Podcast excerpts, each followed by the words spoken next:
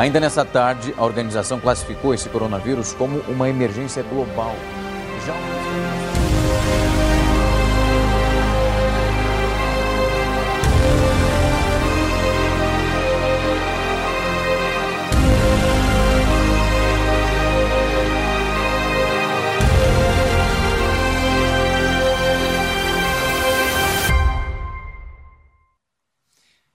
de sobrevivência para os últimos dias. Hoje nós chegamos ao último capítulo da nossa série de mensagens, falando sobre esse tema a respeito do fim dos tempos. Ah, nós descobrimos através dessa série de mensagens que nós estamos vivendo aquilo que a Bíblia chama de os últimos dias.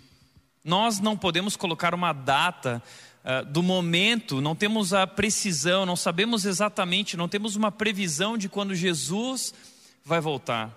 Mas o que nós sabemos é que ele vai voltar, e a Bíblia nos convida a viver com essa esperança, a colocar os nossos olhos na eternidade, viver aqui, no aqui e agora, com os olhos no ali e além. O que nós fizemos através dessa série foi falar sobre esse tema tão difícil de entender e mostrar como isso deve uh, fazer parte de nossas vidas e como nós devemos viver esses últimos dias. Hoje eu gostaria de encerrar a nossa série falando sobre o céu. O céu é um tema que evoca a nossa imaginação o céu é um tema que desperta a nossa curiosidade e nós queremos saber como será o céu. Muitos filmes, desenhos, imagens tentam retratar essa realidade futura que a Bíblia chama de céu ou de eternidade ou o reino de Deus. E eu gostaria de falar sobre isso com você. Talvez alguns aí vão se vão se vão questionar, dizendo: puxa, Tiago, mas será que nós não podemos falar do agora? Eu tenho dilemas na minha vida, eu tenho problemas na minha vida, uh, e o que está diante de mim é a minha segunda-feira, a minha terça-feira, a eternidade é um assunto para depois. Eu quero te dizer que esse assunto é extremamente importante e urgente, porque o céu, ele deve moldar a maneira como nós vivemos aqui. O ali e além muda a maneira como nós vivemos o aqui e agora. Por isso a Bíblia fala tanto sobre o céu. Se você for estudar o Novo Testamento, cartas que o apóstolo Paulo escreveu, cartas que o apóstolo Pedro escreveu, o apóstolo João escreveu, os evangelhos, são cartas e, e, e textos escritos para pessoas que estavam passando por muito sofrimento, por todo tipo de perseguição, por provações intensas. E o que esses autores fazem, o que os apóstolos de Jesus, discípulos de Jesus fazem através do Novo Testamento é encorajar as pessoas e muitas vezes eles lembram, trazem à memória das pessoas aquilo que lhes pode dar esperança. E não há tema que nos dá mais esperança do que saber a respeito dessa realidade futura. Isso muda a maneira como nós vivemos a nossa vida hoje. Então, por que falar sobre o céu? Por que ensinar sobre o céu? Em primeiro lugar, eu quero te dar algumas razões que nós encontramos no Novo Testamento. Primeiro, porque Jesus nos alertou para nós ajuntarmos tesouros no céu. Mateus capítulo 6, versículo 20, Jesus disse para não acumular tesouros aqui na terra, onde a traça corrói, onde os ladrões podem roubar, mas nós devemos colocar o nosso a, a investir no melhor investimento que é nas coisas da eternidade, nos valores da eternidade. Deus já nos convida a viver hoje por isso e investir as nossas vidas por isso.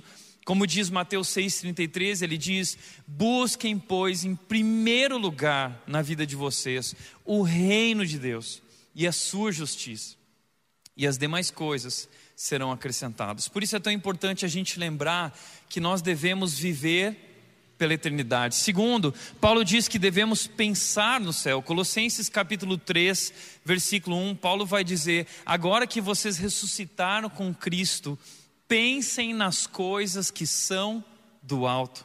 Versículo 2 diz: "Mantenham o pensamento nas coisas do alto e não nas coisas terrenas."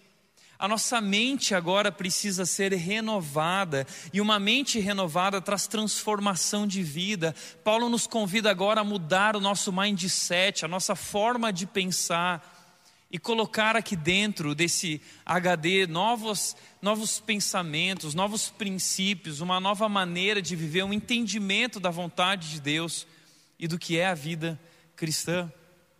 Nós também precisamos falar sobre o céu, porque Jesus nos ensinou a orar que a vontade dele fosse feita assim na terra como no céu. Lá em Mateus capítulo 6, versículo 10, ele nos ensina isso, a orar dizendo: Seja feita a tua vontade aqui na terra, assim como ela é no céu. Então a vontade de Deus, ela é plena e perfeita no céu, mas não aqui na terra. E o nosso desejo deve ser que a vontade de Deus seja feita, seja plena também aqui na terra, e principalmente a partir de nós mesmos, a partir de nossas vidas, que nós possamos ser um sinal do reino de Deus e que a vontade de Deus domine o nosso coração, governe o nosso coração e controle e guie a nossa vida. Terceiro, quarto lugar, o céu nos estimula a uma vida de santidade. Segunda Pedro, capítulo 3, 14, uh, fala sobre essa esperança da volta de Jesus e como isso nos faz ajustar o nosso foco e mudar a nossa maneira de viver, as nossas atitudes. Por outro lado, também o céu nos ajuda a enfrentar o sofrimento. Romanos 8, 18 diz que os nossos sofrimentos leves e momentâneos estão produzindo uma glória eterna para nós. Então, eh, o céu nos ajuda a tirar o foco da dor momentânea e colocar uh, o foco na recompensa eterna. Existe uma recompensa para a nossa dor, existe uma recompensa para essa obediência, para essa vida que Deus está nos chamando a viver. Existe uma recompensa para essa espera que Deus nos convida a viver. Também o céu nos ensina a renunciar agora ah, em favor da herança futura. O texto de Hebreus 11, 10, 26 fala sobre aqueles heróis da fé, no que é conhecida como a galeria dos heróis da fé, e nós vimos esse texto aqui durante a nossa mensagem, numa mensagem chamada Vivendo pela Eternidade, a segunda parte da nossa série, que mostra, uh, que apresenta homens e mulheres que renunciaram tudo em favor dessa recompensa futura, em favor dessa herança futura. Por isso, esse tema, o céu, é tão importante. E hoje eu quero convidar você a olhar junto comigo para um texto da Bíblia que nos apresenta essa realidade que é o céu. Como é o céu? O que é o céu? Eu gostaria de responder hoje para você, em cima desse texto que eu quero te apresentar, algumas coisas. Primeira pergunta que eu quero responder hoje aqui é: o que é o céu? Segunda pergunta é: como é o céu? Terceira pergunta: quem entrará no céu? E quarta pergunta que eu quero responder hoje aqui é: como viver até o céu? E nós vamos descobrir tudo isso através do texto que se encontra lá em Apocalipse, capítulo 21 e capítulo 22. São os últimos dois capítulos de toda a Bíblia é o grande final da história, ou o começo de uma nova história, a eternidade. E ali o apóstolo João, ele vai descrever essa realidade do céu a partir de uma visão que ele recebeu de Deus. E eu sei, o livro de Apocalipse é um livro que muitas vezes dá medo. Porque ele possui muitas imagens, ele possui muitos símbolos. Existem, existem ali monstruosidades, bestas, feras, muito sangue, muitas guerras. Isso desperta a curiosidade de muitas pessoas, a, a imaginação. E, e é um livro, sim, extremamente difícil de ler. É um livro que precisa ser muito estudado, e mesmo os estudiosos encontram dificuldade no estudo desse livro. Por exemplo, João Calvino, ele comentou todos os livros da Bíblia. Ele apenas não comentou o livro de Apocalipse. Provavelmente porque ele não se sentia completamente à vontade para interpretar todas as imagens daquele livro. Uma das coisas que nós precisamos entender é que muito do que foi escrito no livro de Apocalipse foi escrito de acordo com a realidade daquele momento, de acordo com a cultura daquele momento. Muitos dos símbolos que estão ali apontam para o Império Romano e para as crises, para o contexto que aquelas igrejas da região da Ásia Menor estavam vivendo, passando. A carta de Apocalipse foi escrita para sete igrejas. Essas sete igrejas receberam essa carta e eram igrejas e cristãos que estavam passando por um momento muito difícil, como eu disse, passando por grande perseguição. Essa carta pode ter sido escrita, não é consenso, mas ela pode ter sido escrita na década de 90 depois de Cristo ou 60 depois de Cristo, mas ambos períodos de extrema perseguição e provação intensa, cristãos pensando em desistir, pessoas morrendo nas arenas por uh, uh, uh, professarem a sua fé em Jesus e não se dobrarem diante do imperador romano. Então, o livro de João, do apóstolo João, é escrito para encorajar essas pessoas a permanecerem firmes até o final, até aquele grande momento, esperar com fé. Então, o livro de Apocalipse não é um livro que traz previsões a ideia do livro de Apocalipse é trazer consolação, é trazer encorajamento. E o livro foi escrito a partir de uma ilha. O apóstolo João estava preso porque pregava o evangelho. E aquilo ah, ah, não caiu bem aos olhos dos judeus, nem aos olhos dos romanos. E João foi preso na ilha de Patmos.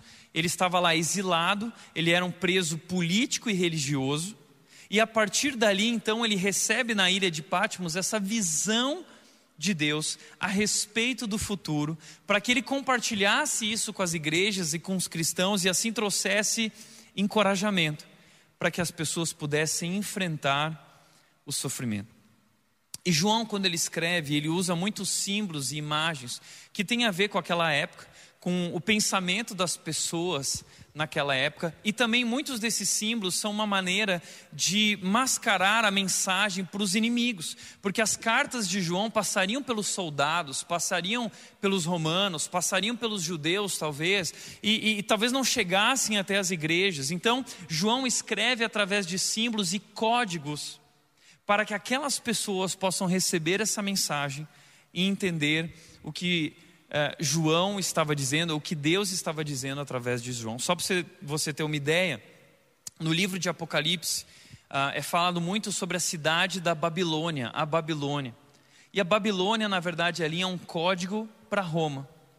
Então, o livro de Apocalipse é um livro lindo, sim, mas ele precisa ser estudado, ele precisa é, é, ser compreendido, interpretado da maneira correta. E se você quiser um dia estudar esse livro, talvez você pode fazer isso através do Red College. Mas eu quero te apresentar Apocalipse 21 e 22, que é o final do livro. E é interessante porque todo o livro está cercado por, por essas feras e monstros e guerras e sangue. Mas quando chega no, nos capítulos 21 e 22, João vai descrever algo magnífico. Ah, o cenário muda para um momento de paz, para um momento de vida abundante e de alegria, que diz respeito a todos nós que cremos em Jesus e recebemos Jesus Cristo como nosso Senhor e Salvador. E é olhando para esse texto de Apocalipse 21 e 22 que eu quero te mostrar e responder essas quatro perguntas que nós temos uma resposta ali, uma apresentação ali do que é o céu, como é o céu quem entrará no céu e como viver até o céu. Vamos lá? Primeira pergunta: o que é o céu? Apocalipse 21, versículos 1 e 2 começa nos dizendo o seguinte: diz: Então vi um novo céu e uma nova terra. Pois o primeiro céu e a primeira terra já não existiam, e o mar também não mais existia. E vi a cidade santa, a nova Jerusalém, que descia do céu da parte de de Deus. Em primeiro lugar, a, a Bíblia começa a descrever o céu como um novo céu e uma nova terra. O que significa isso? É um mundo novo. Não é esse mundo, é um mundo novo, totalmente novo, restaurado, transformado. Nós não sabemos exatamente como será, mas sabemos que será. Alguns acreditam que esse mundo vai ser destruído, aniquilado, e Deus vai fazer algo novo. Alguns acreditam que será esse mundo, mas um mundo restaurado, um mundo purificado, um mundo transformado. A Bíblia diz que toda a natureza espera por esse dia. Romanos fala sobre isso, que a natureza criada geme como em dores de parto, esperando o grande dia em que os filhos de Deus serão revelados. Será esse dia. O dia em que toda a natureza será restaurada, também renovada, um novo céu e uma nova terra, e o primeiro céu e a primeira terra já não existiam, e o mar também não mais existia. E aí talvez você fale assim como eu, ah, eu não acredito. Não vai ter mar. Não, eu adoro mar. Eu não sei você, mas eu sou apaixonado, viciado no mar. Como assim Deus não vai ter mar lá no céu? Uma das coisas mais lindas que você fez. Lembre-se que Apocalipse não necessariamente precisa ser interpretado Uh, literalmente, muitas vezes são símbolos, são linguagens para as pessoas entenderem. E se você for interpretar essa questão do mar na Bíblia, você vai perceber que sempre o mar é usado como algo que transmite medo. No livro de Salmos, uh, Davi conta de sonhos que ele teve que estava se afogando no mar. Então, as pessoas naquela época, o mar era desconhecido, ele não tinha sido desbravado, ele não tinha sido dominado. Então, o mar representava medo, pavor, temor. Então, a ideia de Apocalipse é que nesse lugar, no céu, não há nada que possa nos remeter ao mal, nada que remeta ao medo, nada que gere pavor em nós. Toda a maldade do mundo foi excluída desse lugar. Essa é a ideia aqui, quando ele fala sobre mar. Então, não necessariamente significa que não terá mar. Pode ser que haja mar. E eu espero que seja um mar maravilhoso, tipo do Caribe, sabe aquele mar maravilhoso? Eu lembro que uh, na minha lua de mel, eu estava lá com a Nath, nós estávamos, ganhamos a nossa lua de mel e estávamos lá no Caribe quando um homem chegou e falou assim: Olha, eu tenho aqui um passeio para aquele lugar que é onde foi feito aquele filme A Lagoa Azul. E aí eu falei para a Nath, falei assim, amor, por favor, eu preciso ir até lá. Sabe por quê? Que toda vez que passava a Lagoa Azul na sessão da tarde, a minha mãe não deixava eu assistir. E aí, quando chegou esse momento, eu falei assim: não, amor, é agora. Né? E aí, nós fomos até aquele lugar da Lagoa Azul, lá no Caribe, onde foi filmado o filme. Né? E aí, tirei uma foto e mandei para minha mãe, falando assim: tá vendo, mãe? Chegou a nossa hora, agora você não pode mais impedir. É uma brincadeira. Mas Imagina isso, o céu vai ser um lugar maravilhoso, incrível, e nada aqui na terra consegue descrever ou se comparar com aquilo que será o céu. O céu será incomparável. E diz o texto: E vi a cidade santa, a nova Jerusalém. Então, a primeira maneira como a Bíblia, o Apocalipse descreve o céu, é que o céu é pura beleza e é um lugar real. É uma cidade, é um lugar, olha só que interessante, e vi a cidade santa, a nova Jerusalém. É um lugar real. O céu não é uma metáfora, o céu não é uma ilustração, o céu é algo real. Agora entenda uma coisa: a palavra, o fato de nós chamarmos ele de céu não significa que céu é o céu que nós vemos. Entre os judeus havia uma maneira de descrever o céu que eles chamavam de primeiro céu, segundo céu e terceiro céu. O apóstolo Paulo fala que ele teve uma visão onde ele foi até o terceiro céu. E aí você lê aquilo nas cartas de Paulo e fala assim: meu, o que que o que, que Paulo estava comendo ali, porque é, que viagem é essa? Mas é que os judeus interpretavam o céu da seguinte forma: o primeiro céu é esse céu das nuvens, o firmamento que nós enxergamos. O segundo céu, para os judeus, era o céu das estrelas, do sol, dos corpos celestes que nós vemos à noite, a lua, tudo isso é o segundo céu. E o terceiro céu para os judeus era o lugar da presença de Deus, o lugar onde Deus habitava, o Altíssimo.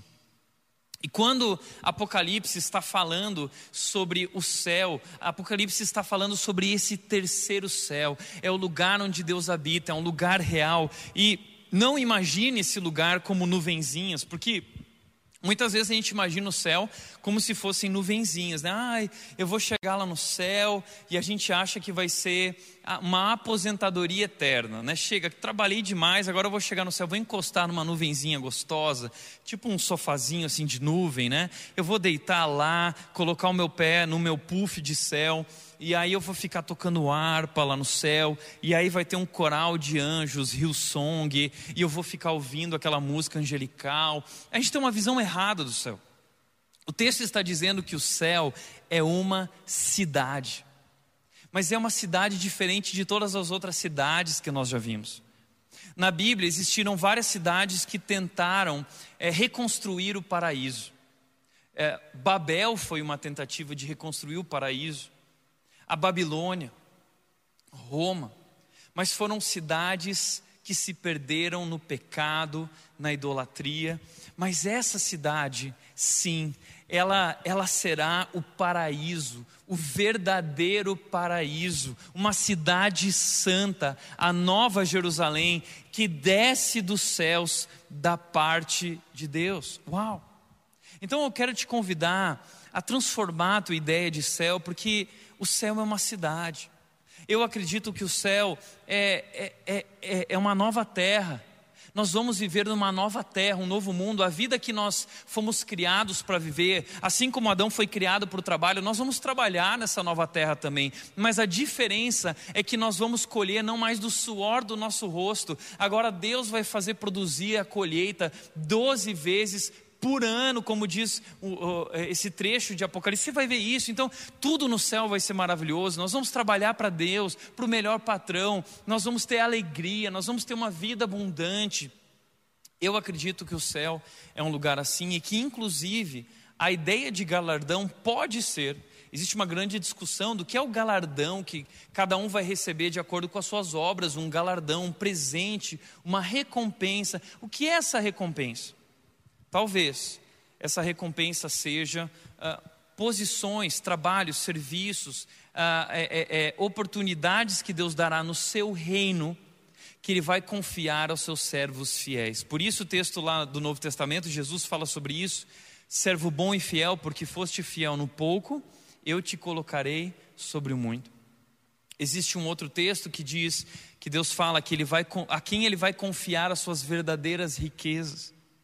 Então Deus está, a nossa vida aqui na terra é como se fosse um teste, Deus está testando a nossa fidelidade, procurando servos bons e fiéis a quem Ele possa colocar essa cidade em Suas mãos, para que nós trabalhemos juntos nessa cidade. Então acredito muito que o céu vai ser um mundo novo, mas nós vamos trabalhar, nós teremos uma vida lá, mas uma vida abundante, completamente nova, num lugar que é real, completamente novo e restaurar. Segundo lugar, a Bíblia vai dizer que o céu é o lugar onde Deus vive.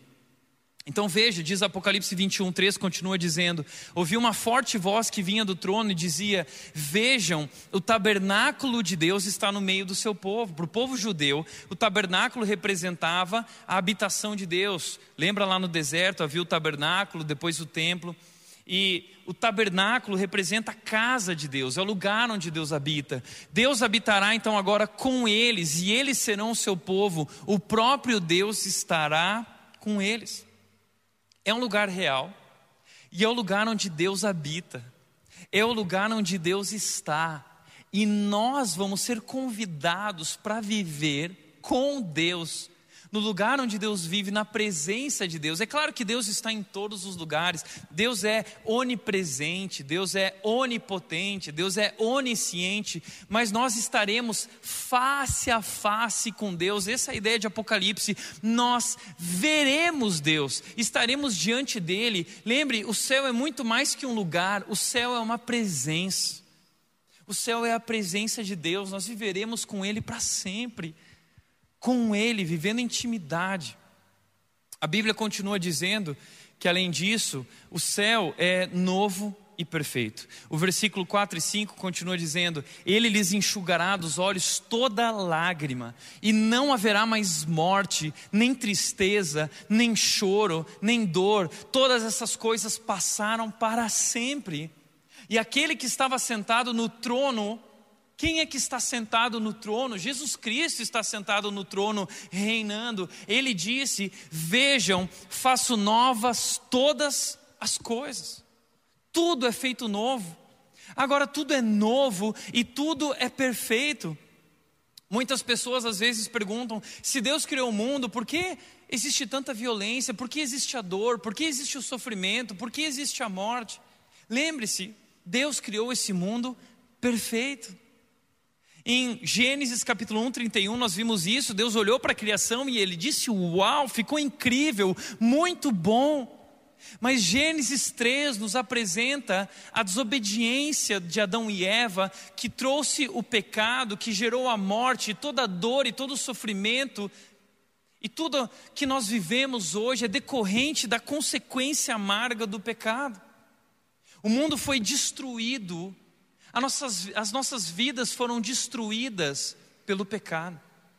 Mas lá no céu, esse lugar real, preparado por Deus para nós, tudo será feito novo e não haverá mais tudo isso, nada vai poder destruir o que Deus fez, não haverá mais morte, não haverá mais tristeza, nem choro, nem dor, não haverá mais nada disso. Talvez você já passou pela experiência da morte de um ente querido, uma pessoa que você amava e você sofreu. Nós não estamos preparados para a morte porque não fomos criados para a morte.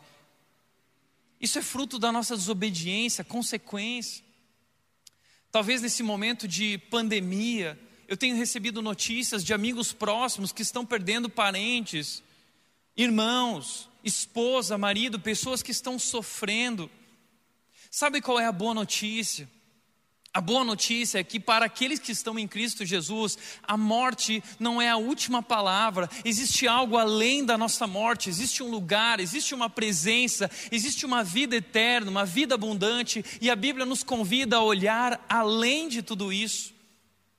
O que significa isso é que toda dor vai passar, se você hoje está sofrendo, eu quero te lembrar disso. A sua dor tem prazo de validade, essa dor vai passar, é uma promessa. Nós viveremos para sempre num lugar sem morte, sem tristeza, sem choro, sem dor. Hoje nós lutamos com doenças, com depressão, com problemas, com fadiga, com é, é, é cansaço, depressão, mas lá seremos curados para sempre. Todas essas coisas vão passar para sempre e tudo será feito novo e tudo será perfeito. É isso que é o céu. Um lugar novo, real, perfeito, onde Deus habita e nós habitaremos com Ele. Segundo lugar, Apocalipse continua falando sobre como é o céu, mostrando um pouco para nós como é o céu. E entenda, aqui o apóstolo João, a partir da visão que ele recebe de Deus, vai descrever o céu a partir do contexto deles, as coisas que eles conheciam, valorizavam. Então, para nós, às vezes, dois mil anos depois é um pouco difícil de entender, mas existem aqui muitas figuras, imagens. É interessante que na Bíblia existem livros como Romanos, como livros históricos e de alguns profetas, que convidam, que nos chamam a, a, a pensar com o nosso intelecto. Existem na Bíblia textos como salmos e livros poéticos que envolvem a nossa emoção. Mas o livro de Apocalipse, ele, ele desperta a nossa imaginação. E é isso que João quer, que a gente desperte a nossa imaginação, imaginando esse lugar maravilhoso. E aí você lembra daquele texto, 1 Coríntios 2,9, né, que diz: Nem olho viu, nem ouvido ouviu, o que Deus preparou para aqueles que o amam. A gente gosta desse texto, já virou música. A questão que a gente esquece é que existe o versículo 10. E o versículo 10 de 1 Coríntios capítulo 2 diz o seguinte: Mas Deus o revelou a nós por meio do Espírito Santo. Ou seja, os apóstolos tiveram uma visão, aquilo que olho nenhum viu, o que ouvido nenhum ouviu. O apóstolo Paulo, o apóstolo João, eles tiveram uma visão, eles viram e eles estão escrevendo para dizer como é esse lugar. E não existem palavras humanas que podem descrever a beleza desse lugar. Então, o que eles estão ali é tentando de alguma forma é, é, é nos chamar a essa imaginação, tentando imaginar algo que é incomparável. E a primeira coisa que João diz é que o céu, uh, ele define o céu como um lugar de beleza, de beleza.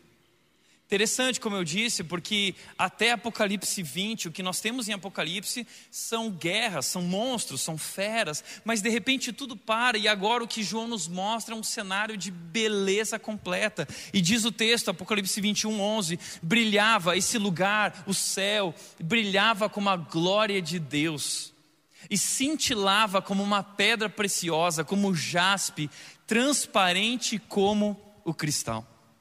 A Bíblia continua dizendo, Apocalipse 21, 16: a cidade tinha o formato de um quadrado, de comprimento e largura iguais. De fato, tinha 2.200 quilômetros de comprimento, de largura e de altura. Ai, Tiago, esse é o tamanho do céu? Não. A ideia aqui é, é, é mostrar para nós medidas perfeitas. Os arquitetos, os designers, Leonardo da Vinci é, procurou, e vários artistas procuraram, aquelas que eram as medidas perfeitas. Existe aquilo que eles chamam de a lei áurea, que parece que existe uma medida perfeita, números perfeitos que descrevem a natureza, que descrevem o ser humano, e de fato o céu é descrito como medidas perfeitas, é um cubo perfeito, e ele é gigante, ele é muito grande. Aqui no português nós perdemos um pouco da ideia original, mas a, o que está escrito no grego aqui não são 2.200 quilômetros, não era essa a medida deles. A medida deles aqui utilizada foi a medida de estádios. O grego diz 12 mil estádios. Esse é o tamanho do céu. Porque naquela época o que eles conheciam como algo grande eram os estádios, arenas. Então, sabe quando você chega perto de um estádio, de algum time, como o Beira Rio, que é o, talvez o estádio mais bonito de todo mundo? Eu lembro da primeira vez que eu cheguei diante do Beira Rio, eu olhei para aquilo e eu falei: Uau! Agora imagina isso.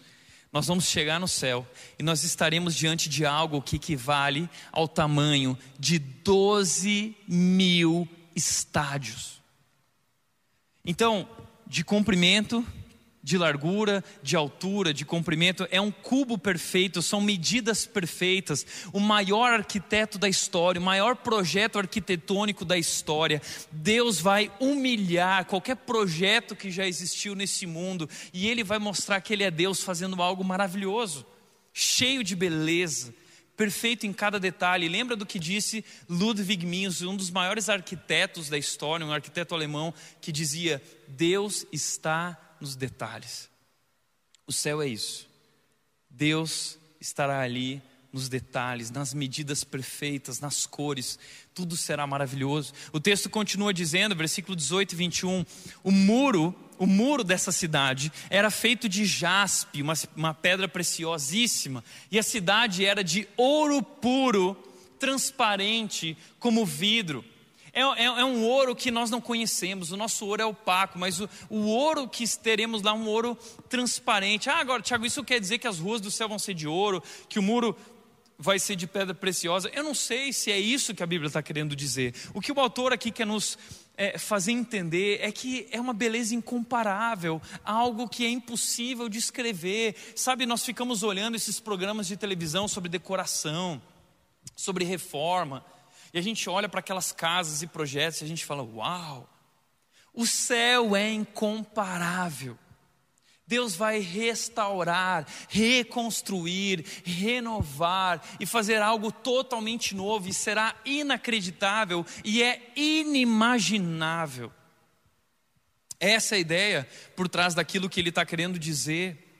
Ah, e tudo isso custa muito caro. Às vezes a gente vê ah, essas casas de milionários, projetos maravilhosos, mas o céu não tem preço, não tem valor que possa pagar um projeto desses, porque é o Deus poderoso que construiu algo incomparável.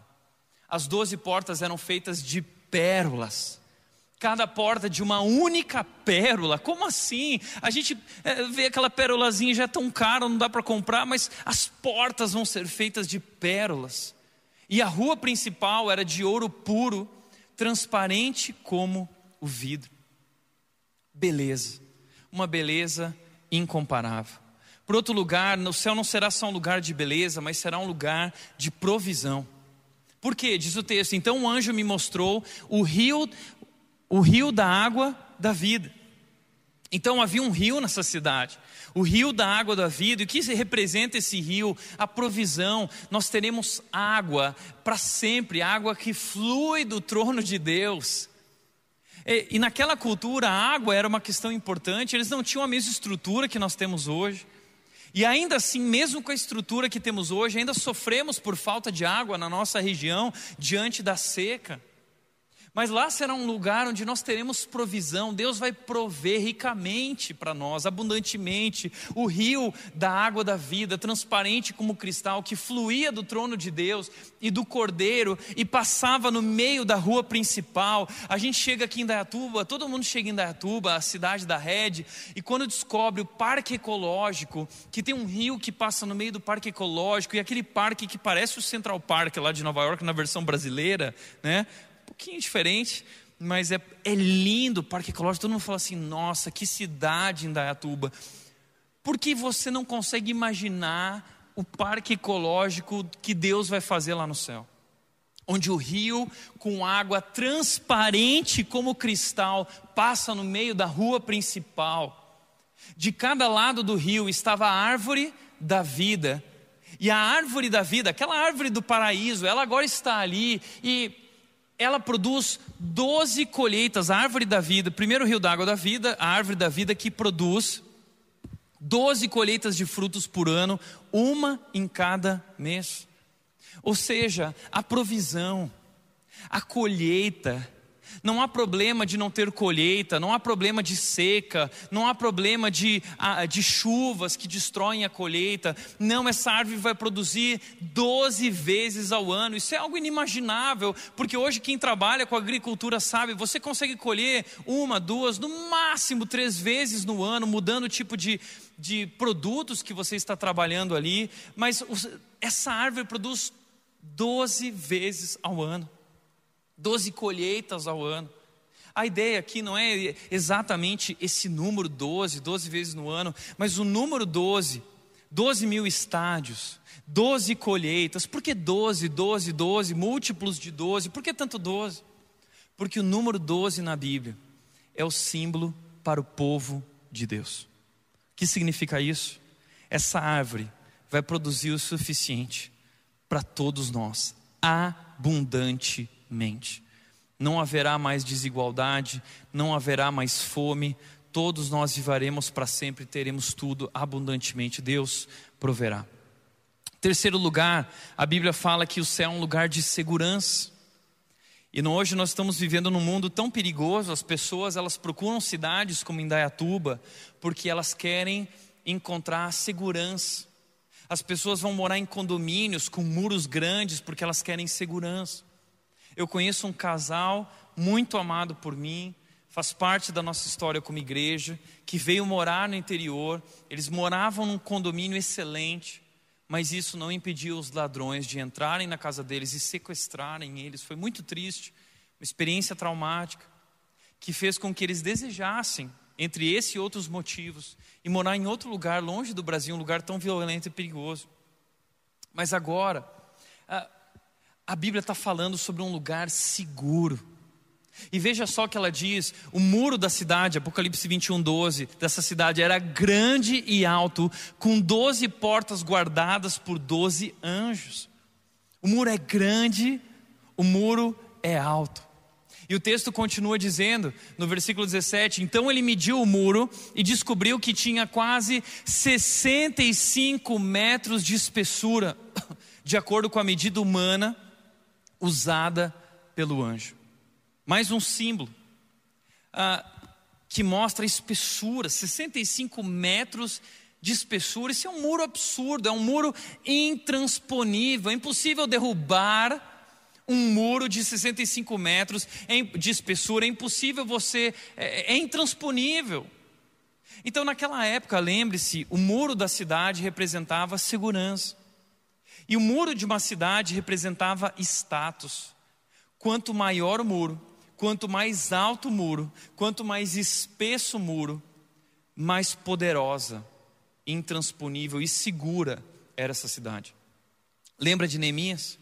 O grande projeto dele foi reconstruir os muros, porque Jerusalém estava devastada e sem muros, a economia não conseguia ser retomada porque os bandidos vinham, os povos vizinhos vinham e saqueavam, e roubavam, e matavam. Então, uma cidade sem muros era uma cidade condenada. E agora, então, o apóstolo João traz essa ideia de uma, segura, uma cidade segura, perfeita, uma cidade que tem muros com espessura larga, um lugar intransponível. Nada vai poder destruir isso, nada poderá tirar nossa alegria. O apóstolo continua falando que será um lugar de justiça. Apocalipse 21, 27. Nenhum mal terá permissão de entrar, nem pessoa alguma que pratique o que é vergonhoso ou enganoso. Ou seja, será um lugar perfeito.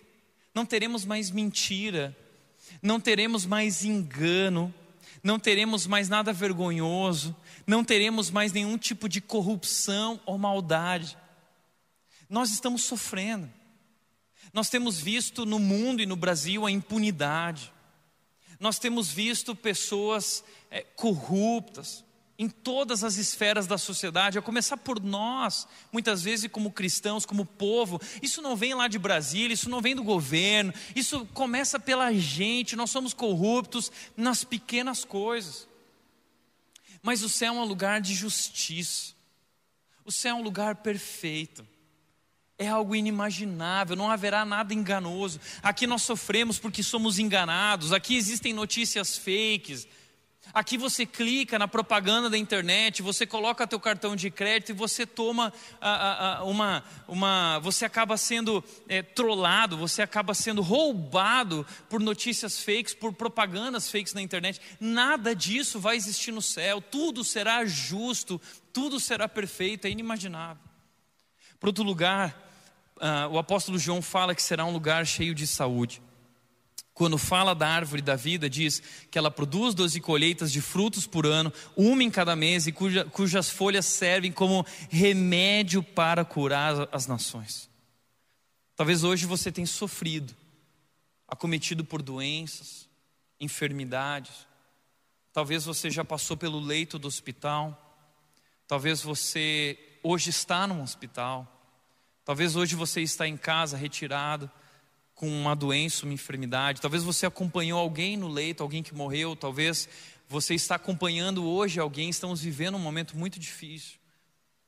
Mas um dia nós vamos viver um lugar onde nós teremos saúde e um corpo novo. Entenda isso. Muita gente acha que lá no céu a gente vai ser uma alma, um espírito, e não tem nada disso. A Bíblia descreve que nós teremos um corpo, um corpo humano, mas um corpo glorificado, um corpo renovado. Tudo será feito novo, não haverá mais doença, nem morte, nem fadiga, nem qualquer outra cicatriz ou hematoma em nós, nada, nenhum tipo de dor, saúde. Essa semana eu estava conversando com uma pessoa que estava dizendo: Tiago, eu estou cansado.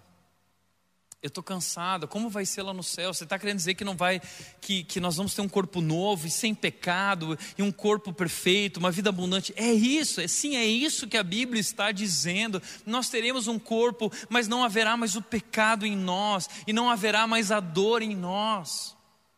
Tudo será incrível. Por último lugar, o apóstolo João descreve esse lugar como intimidade. O texto diz: Deus habitará com eles e eles serão o seu povo, o próprio Deus estará com eles, ele lhes enxugará dos olhos toda lágrima. Tiago, como assim? Não vai ter dor, não vai ter tristeza, mas por que tem lágrimas? Lembre-se, aqui ele está usando símbolos, e o símbolo que João está trabalhando aqui é o símbolo de intimidade. Nós estaremos tão perto de Deus, face a face com Deus, num relacionamento tão íntimo com Deus, que a ideia aqui é que Ele vai enxugar cada lágrima em nós. Uau! Então entenda isso. O céu é céu não porque ele tem ruas de ouro, O céu não é céu porque as portas são com pérolas ou porque ele tem um muro espesso. O céu é céu porque Deus está lá. O céu é muito mais que um lugar. O céu é uma presença, a presença do Deus criador, a presença do Deus soberano, a presença do Deus todo-poderoso, nosso Deus maravilhoso que nos amou, que deu a vida por nós naquela cruz. Esse Deus estará conosco. Nós estaremos face a face com ele, vivendo um relacionamento com ele intimidade. O céu é mais que o lugar. O céu é uma presença. O céu é a presença de Deus e é isso que torna o céu especial. Não são as ruas de rua, nem ou qualquer outra coisa. O que torna o céu um lugar especial é que Jesus Cristo está lá e nós viveremos em intimidade com Ele para todo sempre. Por isso, o autor C.S. Lewis ele diz o seguinte: comparada à estrondosa realidade do céu, nossa terra não passa de uma terra de sombras. É isso. O que o apóstolo João está querendo evocar em nós é entender a estrondosa realidade do céu. O céu é incomparável, maravilhoso, e que essa imagem possa despertar em nós coragem, esperança para viver no aqui e agora, com os olhos e o coração no ali e além. Terceiro lugar, terceira pergunta: quem entrará no céu? Quem vai participar disso? Tiago, mas o que eu tenho é medo, porque eu, eu sou pecador, eu fiz coisas erradas, e, e, e se eu perder minha salvação, ou se Deus não me deixar entrar no céu, eu tenho medo desse momento. E, deixa eu te responder essa pergunta, mas antes eu quero te te mostrar a respeito de uma série que foi lançada no Netflix, que se chama The Good Place, o Bom Lugar, que é uma série que fala sobre o céu. E não tem nada a ver com o céu que a Bíblia descreve, é uma ideia humana de céu. E o que acontece nessa série, que é uma comédia é, cheia de ironia, é que uma mulher acaba por engano no céu. É, eles trocam o nome dela e ela chega lá no céu e é, eles estão falando de uma outra pessoa, mas ela vai viver no céu como se fosse essa outra pessoa e ela chega lá e ela não é uma boa pessoa. Ela era uma pessoa muito má. Mas ela chega lá e ela vai agora ter que aprender boas maneiras. E aí os diabinhos ficam indo até lá, querendo roubar ela, levá-la de volta para o inferno. E o pessoal protege ela. E aí a série mostra que o céu é um lugar que tem sorvete à vontade. Imagina isso sorvete à vontade. Isso é legal, né? Você abre a torneira, sai Coca-Cola gelada, trincando. Né? No inferno vai ter Pepsi. No céu é Coca-Cola e no inferno é Pepsi. No céu vai ter só Apple e Macintosh. E aí lá no inferno vai ter o Windows e vai ficar travando o tempo todo. Gente, é brincadeira, tá? Eu tô só brincando, mas o que a série tenta mostrar é uma tentativa humana de mostrar um céu cheio de ironia e cada um recebe uma casa de acordo com as suas obras, de acordo com aquilo que fez na terra, uma casa maior, uma casa mais bonita, uma casa mais simples, né? E interessante que a Bíblia fala que Deus foi preparar um lugar para nós, há mansões celestiais feitas por Deus. Isso é algo bíblico, nós não sabemos o que significa essa simbologia das mansões celestiais, mas a questão é que Deus está falando que preparou, está preparando um lugar maravilhoso para nós. Agora, isso aqui traz engano, porque ninguém vai entrar no céu por engano. O céu é um lugar perfeito. Deus não comete erros. Então a pergunta é: quem entrará no céu? Apocalipse 21 responde dizendo: Nenhum mal terá permissão de entrar, nenhum mal. Nem pessoa alguma que pratique o que é vergonhoso ou enganoso, mas somente aqueles cujos nomes estão escritos no livro da vida do Cordeiro. Tiago, o que significa isso? Se ninguém que pratica o que é vergonhoso ou enganoso poderá entrar no céu, então, Tiago, eu cometi coisas enganosas, eu já cometi coisas vergonhosas, eu ainda luto com muitas coisas e pecados na minha vida. Isso significa que eu não vou entrar no céu? Não, não necessariamente. Sabe por quê? O texto diz que quem vai entrar no céu são somente aqueles cujos nomes estão escritos no livro da vida do Cordeiro. Quem é o Cordeiro? Que livro é esse? Sabe o que isso significa? Todos nós somos pecadores. A Bíblia diz que não existe gente que é boa. A gente acha que existe, que existe gente que é boa e gente que é ruim. A Bíblia mostra que não há ninguém que seja bom. Todos pecaram, não há um justo sequer. Diante de Deus existe apenas gente ruim, mas existe gente ruim arrependida e gente ruim não arrependida. E esses textos está falando sobre gente ruim arrependida gente que reconheceu que é pecador, gente que reconheceu que não é capaz de alcançar o padrão da glória de Deus. Nós somos pecadores e não fosse a graça de Jesus Cristo derramada por nós, não fosse o Deus Criador enviar seu Filho único para morrer por nós naquela cruz, nós estaríamos perdidos, mortos, condenados. Mas Jesus Cristo, o Cordeiro de Deus, ele levou sobre si a nossa enfermidade, a nossa dor e a através de Suas feridas nós somos curados. Jesus Cristo é o Cordeiro de Deus. E a Bíblia diz que todo aquele que crê nele será salvo. Quem crê nele for batizado será salvo, mas quem não crer será condenado. Sim, a Bíblia diz que existe um lugar chamado céu preparado para nós, maravilhoso, mas a Bíblia diz que há um lugar também preparado por Deus que se chama, conhecido como inferno, que é um lugar de condenação para aqueles que não creem. Deus deseja que todos sejam salvos. E essa é a nossa missão, é espalhar essa notícia a respeito do Cordeiro, do que Ele fez por nós. E nós não vamos entrar no céu por aquilo que nós fizemos, pelo que eu fiz ou pelo que você fez. O que está em jogo não são as nossas obras. Lembra o que diz Efésios capítulo 2, versículo 8: Não por obras para que ninguém se glorie, é pela graça de Deus, é de graça. Para nós é de graça, para Deus custou muito caro. Ele pagou um alto preço pelas nossas vidas, Ele derramou o seu sangue. Então, todos aqueles que declararam Jesus Cristo como seu Salvador, a Bíblia diz que terão seus nomes escritos no livro da vida. Imagina isso? Às vezes eu fico imaginando esse momento em que nós vamos chegar lá no céu. E se o apóstolo João está nos convidando à imaginação, eu imagino então. Eu imagino que eu vou chegar naquele lugar, não, não quer dizer que será assim, mas eu imagino assim. Eu imagino que vai ser especial e eu vou chegar diante daquelas grandes portas lá no céu. E como diz o texto, vai ter essa grande porta, uma pérola com portões e um muro, e um anjo estará diante da porta. E eu vou chegar diante daquela porta.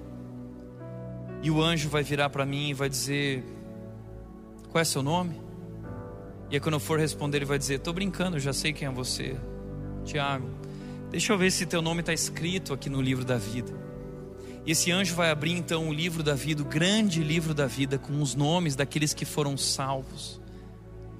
E ele vai abrir o livro, ele vai procurar Tiago, Tiago, Tiago, Tiago. E eu acho que meu coração vai estar tá palpitando naquela hora. Será que meu nome está aí? Será que meu nome está aí? Porque eu criei no Salvador.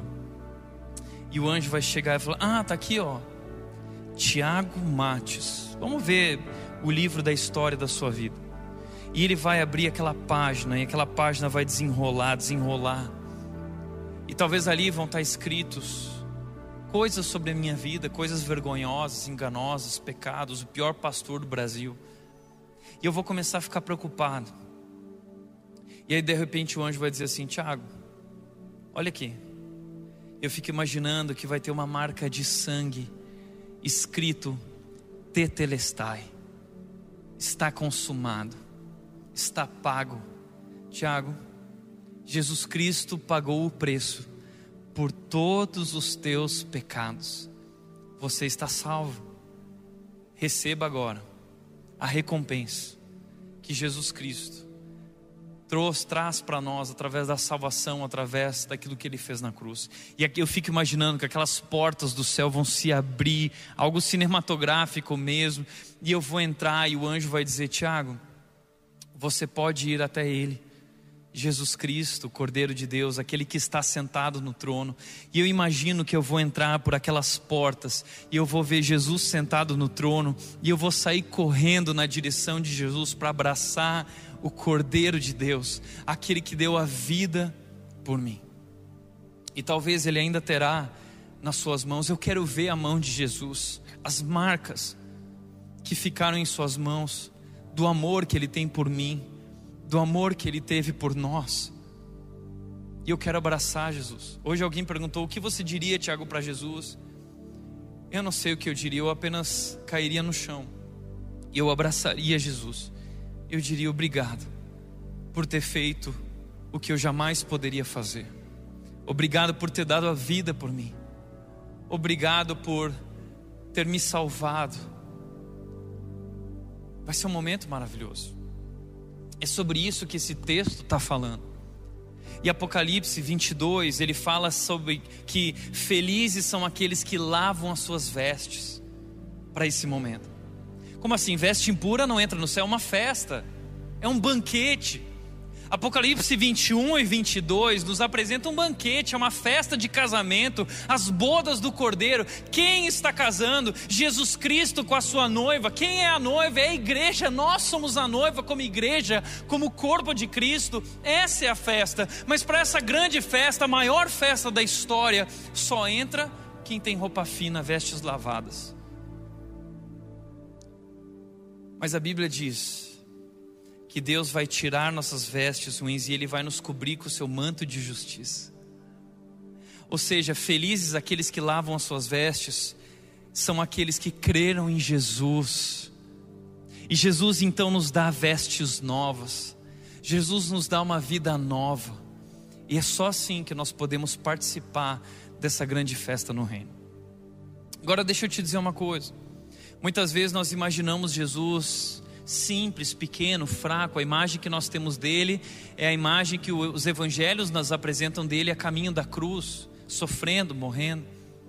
Mas entenda uma coisa, eu quero te mostrar um gráfico que tem nos seguido durante essa série, e eu mudei um pouco o gráfico para te mostrar algo a respeito de Jesus. Jesus, na sua primeira vinda, ele veio como o servo sofredor, Isaías 53 apresenta Jesus como o servo sofredor. Apocalipse 21 e 22 apresenta Jesus como o cordeiro que foi crucificado. Ele morreu na cruz.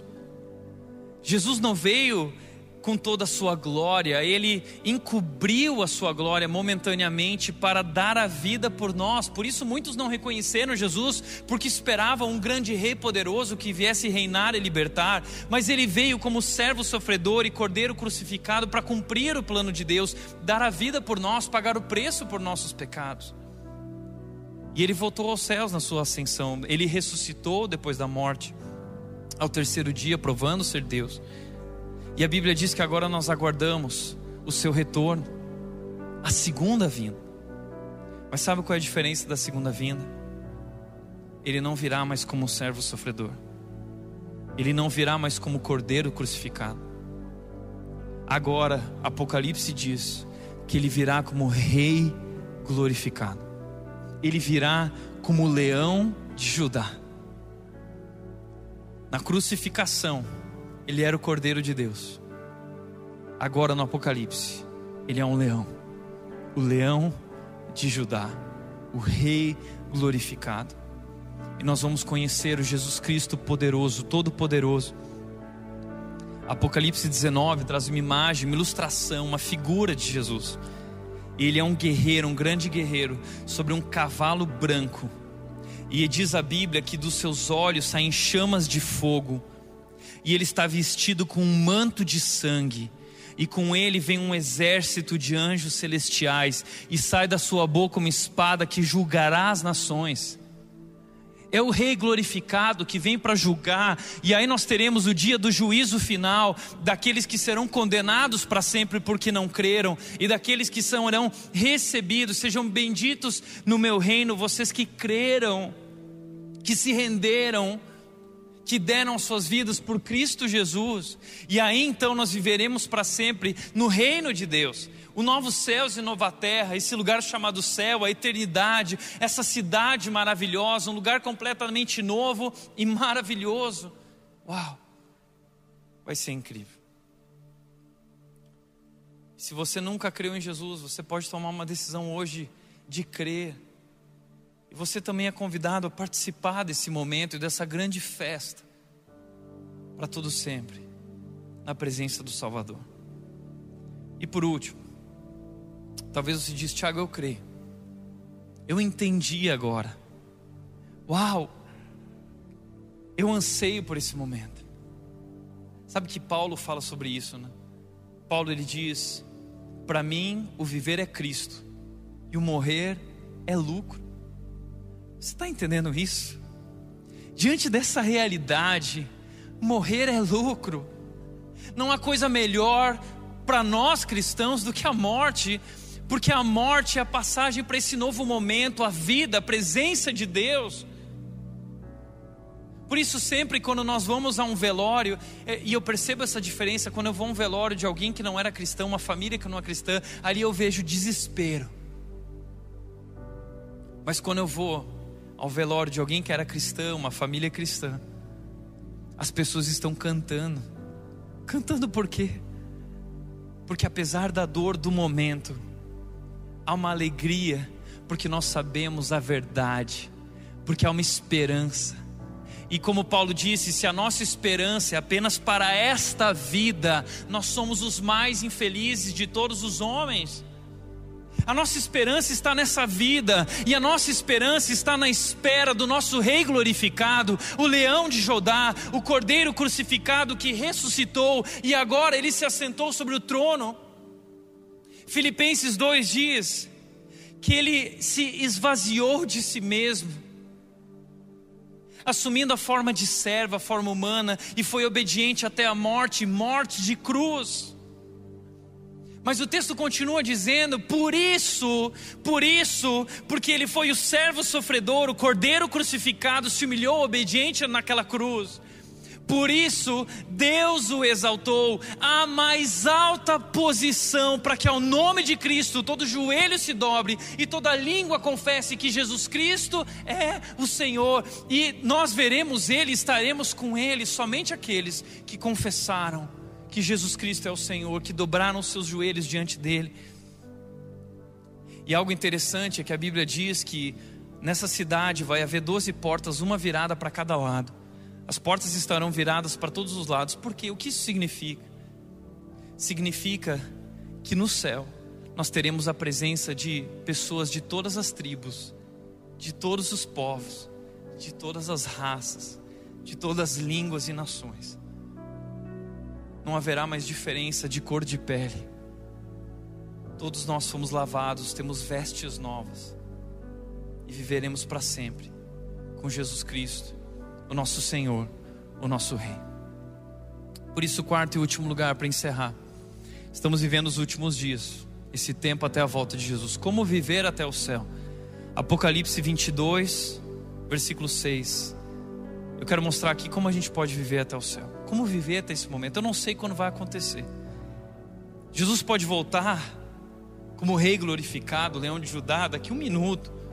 Ele pode voltar daqui a mil anos, eu não sei, mas a Bíblia diz que nós devemos esperar e viver da maneira correta. Como nós devemos viver? Primeiro lugar, Apocalipse 22, 6 diz: Então o anjo me disse: Tudo que você ouviu e viu é digno de confiança e verdadeiro. O Senhor, o Deus dos espíritos dos profetas, enviou seu anjo para dizer a seus servos o que acontecerá em breve. Tudo que você ouviu é digno de confiança e verdadeiro. A primeira coisa como viver até o céu é confiar. Confiar que é verdadeiro. Tudo que você ouviu e viu. Lembra? 1 Coríntios 2,9: olho nenhum viu, ouvido nenhum ouviu. João viu, João ouviu, Paulo viu, ouviu, eles estão compartilhando conosco. E o anjo diz para ele: tudo que você viu e ouviu é verdadeiro, você pode confiar. Então a primeira coisa que eu quero te dizer, como viver até o céu, no meio de tudo que nós temos vivido, é confiar de que tudo isso é verdadeiro e esperar com toda confiança e se encher de esperança e colocar os seus olhos no ali e além. Nesse grande dia, confie e confie que você não está sozinho. Lembre-se que o fato de sermos cristãos não nos isenta das dificuldades e do sofrimento, pelo contrário, a vida cristã é cheia de dificuldades e provações, mas nós temos uma certeza, uma promessa, de que Deus está conosco e nós já vencemos em Cristo Jesus. não importa o que aconteça. João 16, 33. No mundo vocês vão passar por aflições, mas tenham bom ânimo. Eu venci o mundo. Confie. Timóteo estava desesperado. E Paulo virou para ele: Timóteo, calma. Eu sei em quem eu tenho crido. E Ele é poderoso para me guardar e nos guardar até aquele grande dia. Ele está nos guardando. Por isso, Paulo diz para Timóteo: apegue-se firmemente com amor e fé a Jesus Cristo. 1 Pedro 1,5 diz que o poder de Deus está sobre nós, nos guardando até que chegue aquele dia quando Jesus Cristo voltará. Nós somos guardados, confie no poder desse Rei glorificado, confie nesse Deus poderoso que está cuidando de tudo e tem um plano maravilhoso e perfeito. Segundo lugar, obedecer. Nosso papel, além de confiar, é obedecer a Deus e viver, como disse Jesus na sua oração: a tua vontade seja feita assim na terra como é no céu. Que a vontade de Deus seja feita na terra através de nossas vidas, que nós possamos ser as mãos e os pés de Jesus aqui na terra. Ele diz: Vejam, eu venho em breve, felizes aqueles que obedecem às palavras da profecia registrada nesse livro. Felizes os que obedecem. Nós somos agora convidados a viver pelo céu, viver o céu aqui na terra, viver pelos valores da eternidade aqui e agora. Nós somos chamados a obedecer e viver a vontade de Deus em nossas vidas. O reino de Deus já foi inaugurado, mas ainda não foi consumado, não, não vivemos o reino de Deus em sua plenitude, mas Deus já reina em nossas vidas, Ele já reina em nosso coração, e a Sua vontade pode ser plena em nossas vidas e através de nossas vidas obedecer. Por isso, C.S. Lewis ele diz o seguinte: o céu não é aqui, mas começamos a vivê-lo aqui como se fosse uma antessala. Logo sairemos dela e encontraremos de fato o que nos espera. Logo, nós estamos na antessala, mas logo nós vamos cruzar esse espaço e conhecer esse novo lugar, a presença de Deus, onde nós viveremos com Ele para sempre. E o que nós precisamos fazer diante disso é, como disse o Gene Peterson, eu gosto dessa definição. Ele diz que a fé, a vida cristã é uma longa obediência na mesma direção. Deixa eu te dizer uma coisa. A gente está vivendo hoje essa realidade do culto online. E a gente tem que tomar muito cuidado para não uh, se moldar ao padrão do mundo e a gente se tornar consumidor de culto online e a gente ficar criticando o culto online, dizendo, ah, eu gosto mais assim, eu gosto mais assado, eu gosto dessa experiência. Sabe por quê? A vida cristã não é feita de coisas legais. A vida cristã não é feita de coisas bacanas, de coisas interessantes. A nossa missão como cristãos, a nossa missão como igreja não é entretenimento. A nossa missão como igreja é a fé é uma longa obediência na mesma direção. Uma longa obediência na mesma direção. Como igreja, não estamos aqui para entreter você, nós estamos aqui para te lembrar que você deve obedecer, ainda que não sinta, ainda que não arrepie, ainda que não chore. Nós somos chamados a obedecer a Deus e dar as nossas vidas, como aqueles homens e mulheres do passado deram suas vidas em arenas, diante da boca de tigres e de leões. O sangue deles foi derramado na arena, homens que não eram dignos desse mundo, que o mundo não era digno deles. Então a vida cristã é isso. Não é novidade, novidade, coisinha legal. A fé é uma longa obediência na mesma direção. Deus está te chamando a viver essa vida. Lute por isso. Uma longa obediência na mesma direção. O céu está chegando em breve. Por último, terceiro lugar, em seguida disse: Não lacre com o selo as palavras proféticas desse livro, porque o tempo está próximo não lacre com o selo as palavras desse livro. Esse é o final do livro. E o anjo diz para João: não lacre. E a, as pessoas que recebem isso, esse livro, essa carta, elas recebem: não lacre, não feche, não guarde. Isso não foi dado a vocês para ser guardado, isso foi dado para vocês para ser espalhado. O mundo inteiro precisa conhecer essa verdade, sobre essa realidade, sobre o céu, sobre esse lugar, a presença de Deus. O mundo precisa conhecer a respeito da verdade, da boa, das boas novas, do Cordeiro de Deus. E nossa missão é espalhar. É espalhar, é falar, através de nossas vidas, através de nossas atitudes, através de nossas palavras, nós somos chamados a ser um sinal do céu, nós somos chamados a ser um sinal do reino de Deus, nós somos chamados a ser um sinal de Cristo Jesus aqui na terra. Por isso eu gosto muito desse texto. Apocalipse 22, 4 diz que lá no céu nós veremos o rosto de Deus, o rosto de Jesus Cristo, e seu nome estará escrito na testa de cada um. Sabe por que eu gosto desse texto? Porque eu desejo viver isso hoje, já aqui na terra. Eu quero ter uma relação tão profunda com Deus, hoje, aqui, já agora, a partir daqui. Eu quero crescer num relacionamento com Jesus. Eu quero me tornar como Jesus. Eu quero todos os dias dobrar meus joelhos pela manhã e me conectar com a presença de Deus no céu. Eu quero me tornar como Ele, tão parecido com Ele que as pessoas possam olhar para mim, olhar para minha testa e ver o nome dele escrito na minha testa. Eu quero que as pessoas, meu desejo de vida é que as pessoas possam olhar para mim e não ver o Tiago, elas possam ver Jesus. Eu quero viver uma experiência tão profunda com Deus aqui e agora, que eu possa ser cheio do céu, e que por onde eu passar eu possa espalhar o céu. E hoje eu e você somos chamados a viver já a eternidade.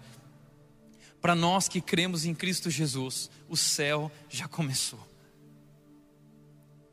E nós podemos viver isso no nosso relacionamento com Jesus a cada dia. Aproveite essa quarentena para isso para buscar essa relação profunda com Deus, ser cheio do céu e por onde você passar, espalha céu.